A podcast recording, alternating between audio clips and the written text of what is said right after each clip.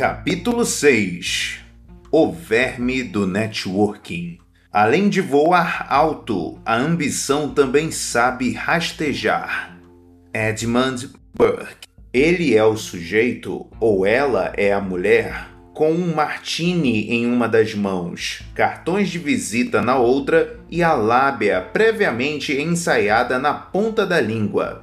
Ele ou ela é um conversador envolvente, os olhos fuzilantes atirando em todas as direções, na busca incessante pela maior presa possível. Ele ou ela é aquela pessoa falsa, de ambição desmedida, na qual você não quer se transformar. O verme do networking é a imagem que vem à mente de muitas pessoas quando ouvem a palavra networking. Mas, no meu livro, esse tipo de pessoa que só pensa em engordar sua agenda de telefones e acumular mais cartões de possíveis clientes não chega nem aos pés do verdadeiro artífice de contatos. Sua técnica não funciona porque ela não conhece a primeira coisa que se deve saber a respeito da formação de relacionamentos importantes. E isso eu aprendi do jeito mais difícil. Se vocês tivessem me conhecido quando jovem, provavelmente não teriam gostado muito de mim. Acho que eu próprio não gostava muito de mim. Cometi todos os erros clássicos da juventude provocados pela insegurança. Eu me achava o máximo, levava minha enorme ambição a sério, agradando meus superiores e ignorando meus iguais. É muito comum que as pessoas tenham uma cara diante dos subordinados, outra diante do chefe e ainda outra diante dos amigos. Quando assumi o marketing da Deloitte, de uma hora para outra me tornei chefe de um monte de gente.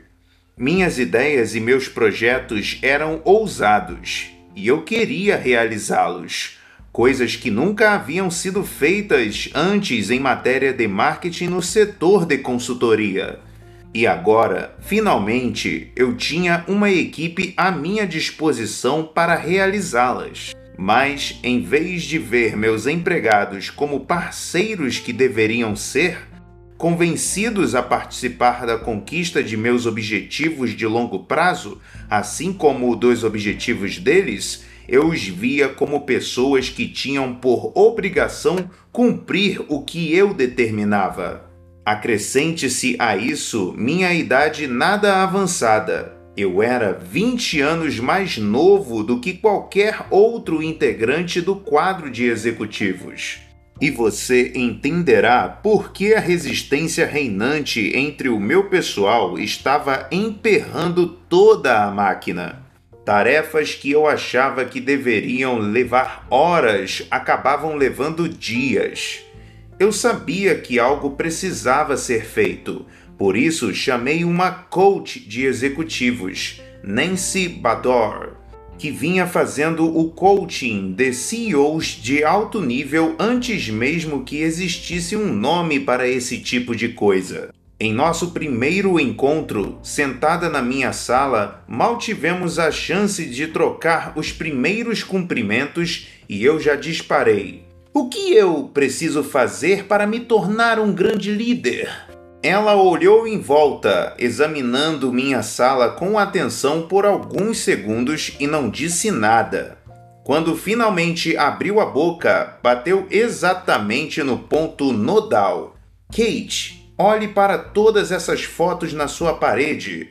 Você fala em se tornar um grande líder e não tem nenhuma foto em toda a sua sala de mais alguém além de você. Você com pessoas famosas, você em lugares famosos, você ganhando prêmios. Não tem uma só foto da sua equipe por aqui, nem de nada que possa indicar o que a sua equipe realizou e que faria qualquer pessoa, como eu, por exemplo, perceber que você se importa com eles tanto quanto se importa consigo mesmo.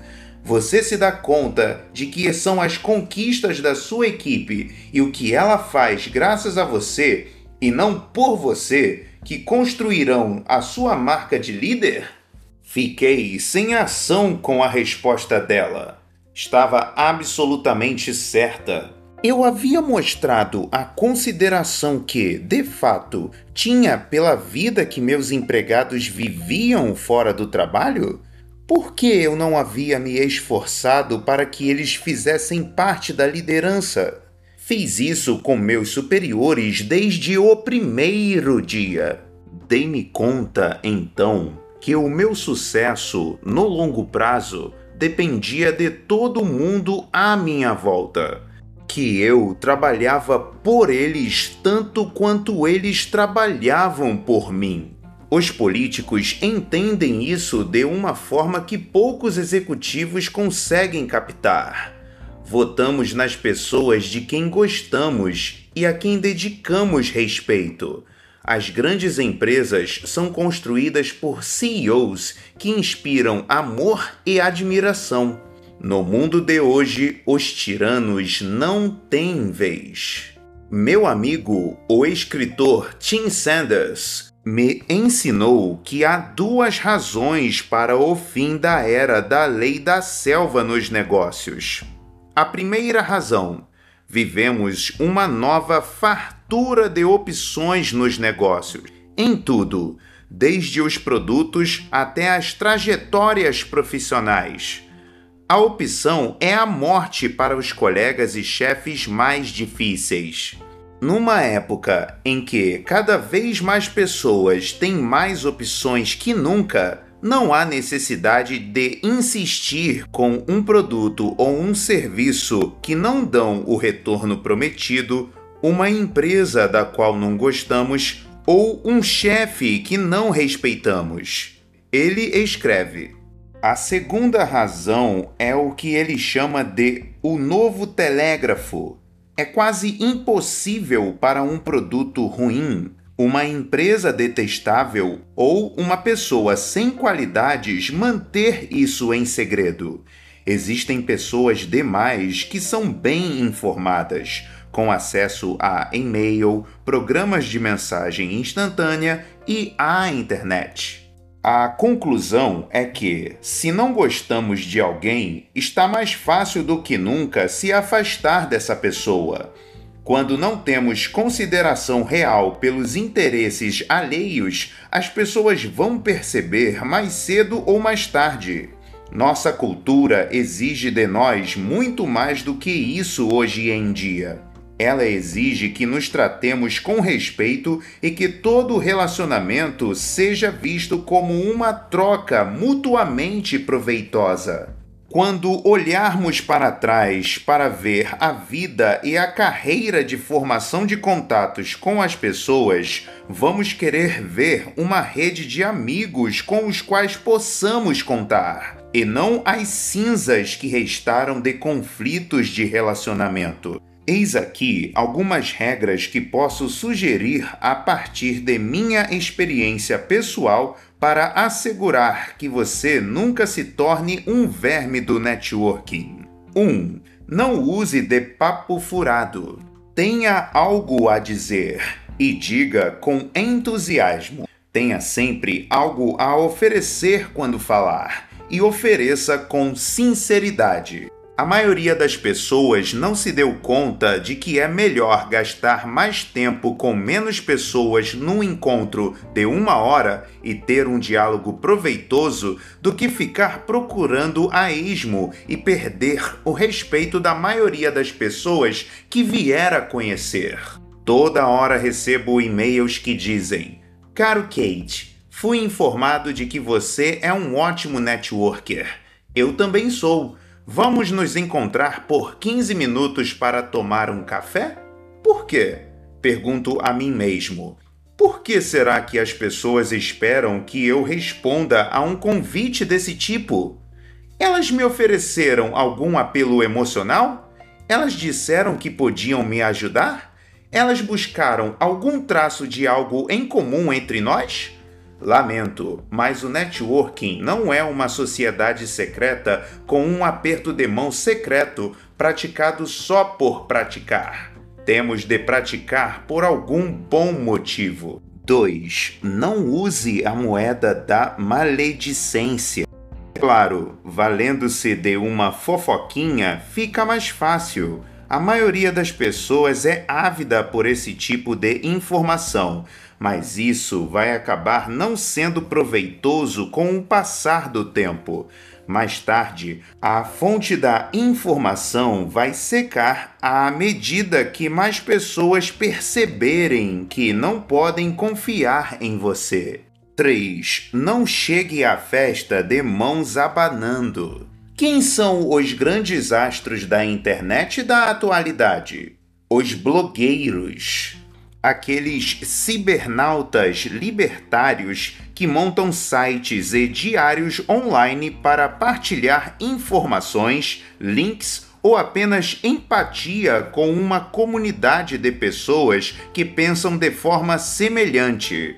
Fazem isso de graça e são muitas vezes recompensados por um secto ardoso de pessoas que, em troca, lhe oferecem tanto quanto receberam. Trata-se de um círculo virtuoso. Ao fazer contatos, como num blog, teremos tanto quanto estivermos dispostos a dar. 4. Trate bem seus subordinados. Em pouco tempo, alguns deles vão se tornar superdinados. No mundo dos negócios, a cadeia alimentar é mutável. Temos de tratar com respeito tanto quem está acima como quem está abaixo na hierarquia. Michael Ovitz, o famoso superagente de Hollywood, tinha fama de excelente networker um perfil relativamente recente e ferino na Vanity Fair, com dezenas de fontes anônimas e outras não tão anônimas praticando tiro ao alvo nele, foi uma demonstração pública de uma carreira impressionante que, por algum motivo, deu terrivelmente errado. As pessoas perguntaram: o que aconteceu? Ovitz tem um traquejo interpessoal fora de série, mas o utilizou de forma maliciosa. As pessoas de quem ele não precisava mais eram tratadas com indiferença, ou pior que isso. Não surpreende que essas mesmas pessoas não só tenham adorado, mas também contribuindo para sua queda. 5. Seja transparente. Eu sou o que sou. Era o que costumava dizer o Popeye no desenho animado.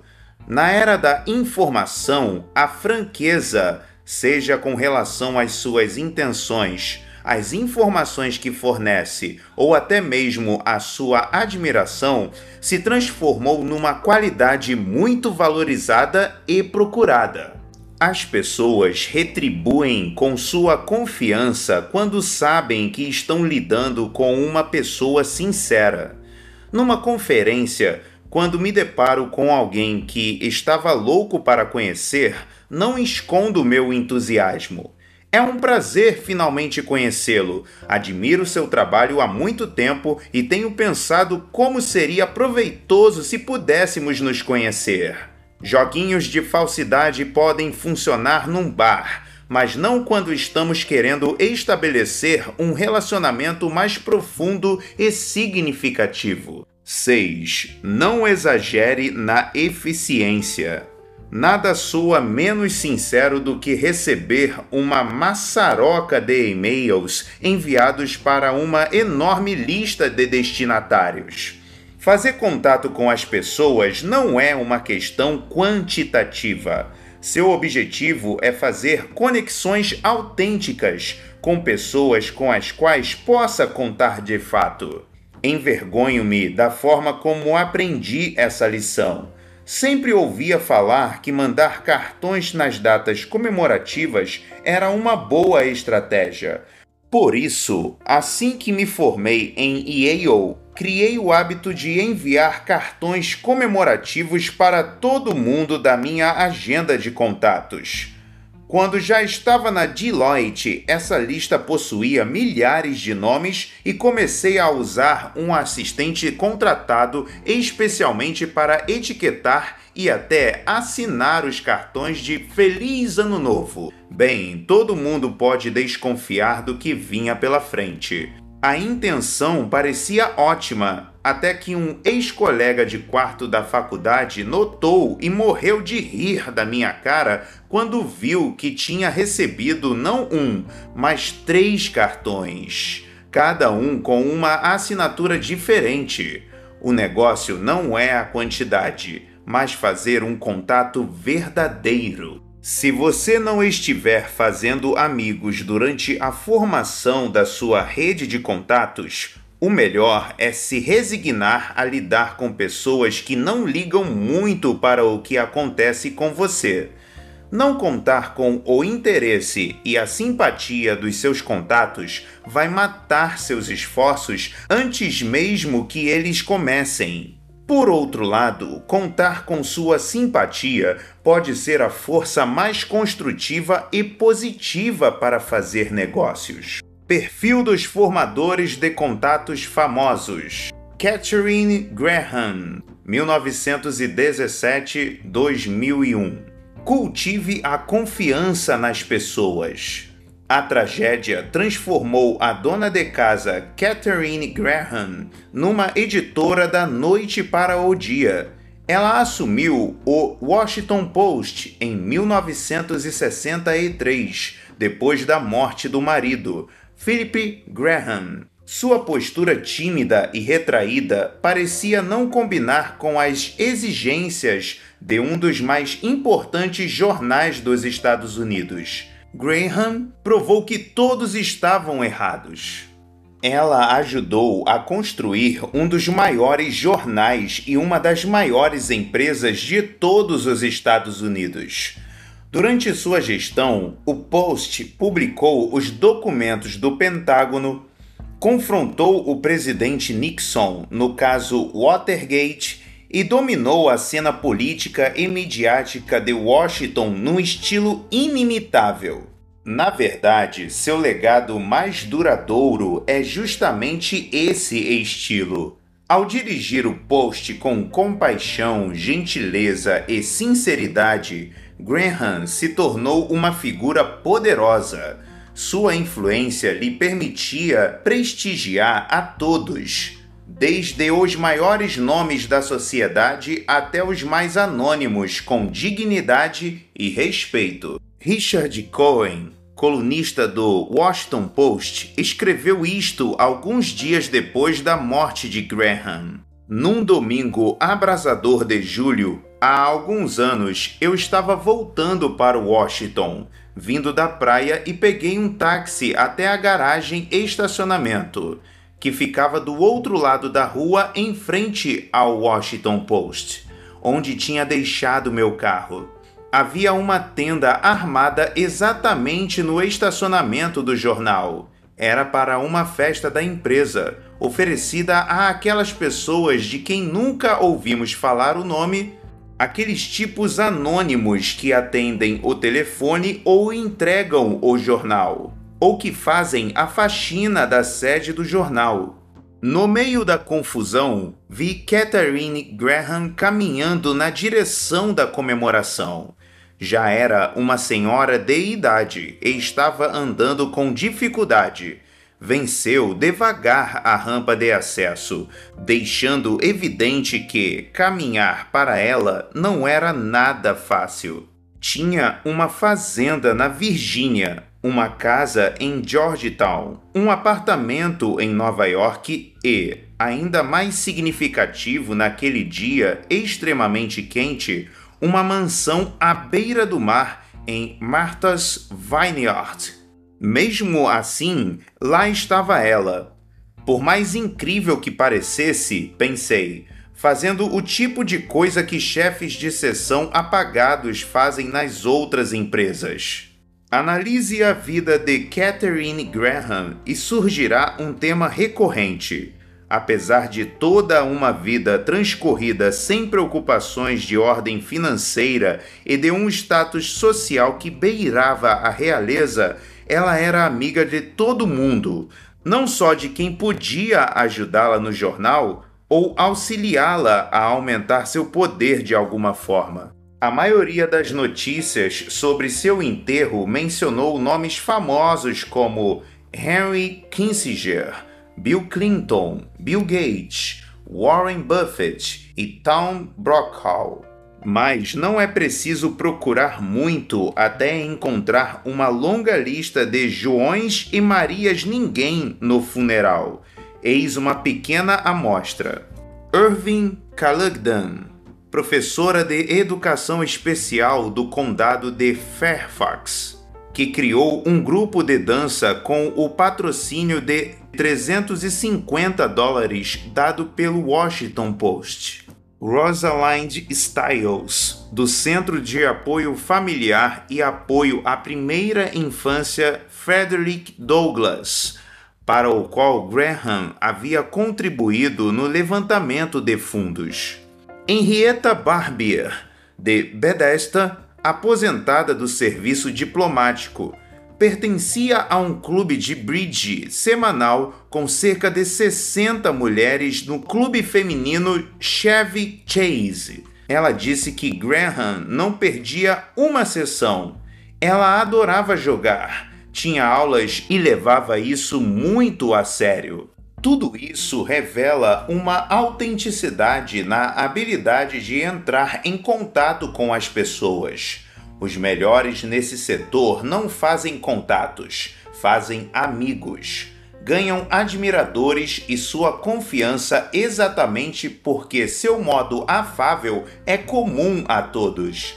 Um círculo cada vez mais amplo de influência é o resultado automático e não um objetivo bem calculado. O relacionamento de Graham com o ex-secretário de Estado Henry Kissinger, mais do que qualquer outro, destacou seu gosto pela amizade pela amizade e não por motivos escusos. Na superfície, os dois pareciam os parceiros mais improváveis Afinal, os momentos cruciais da carreira de Graham foram terríveis golpes sobre a carreira de Kissinger. Primeiro, em 1971, a decisão de Graham de publicar os documentos do Pentágono, estudos confidenciais que detalhavam o envolvimento americano na Guerra do Vietnã. Um ano depois, o post, a pedido de Graham, começou a investigar o caso Watergate. Ambos levaram ao envolvimento da administração Nixon, da qual Kissinger era servidor. Não obstante, lá estava Kissinger, o primeiro a fazer um discurso em honra a Graham durante o enterro. Ele e Graham iam com frequência juntos ao cinema. Como Graham se aproximou de alguém assim? Fez esse tipo de amizade? Como ela estabeleceu laços e contatos com todo mundo, desde professoras desconhecidas até os mais famosos e poderosos do mundo? Conhecendo suas fronteiras e cultivando a confiança nas pessoas, sendo seletiva, sendo sincera em suas intenções, fazendo com que as pessoas percebessem que ela só queria o bem delas. Numa entrevista à CNN, Kissinger declarou: em um relacionamento estranho, no sentido de que, muitas vezes, o jornal estava do lado oposto àquele em quem eu acreditava, mas ela nunca tentou usar nossa amizade para beneficiar, sob qualquer aspecto, a própria empresa. Ela nunca me pediu entrevistas especiais nem nada parecido.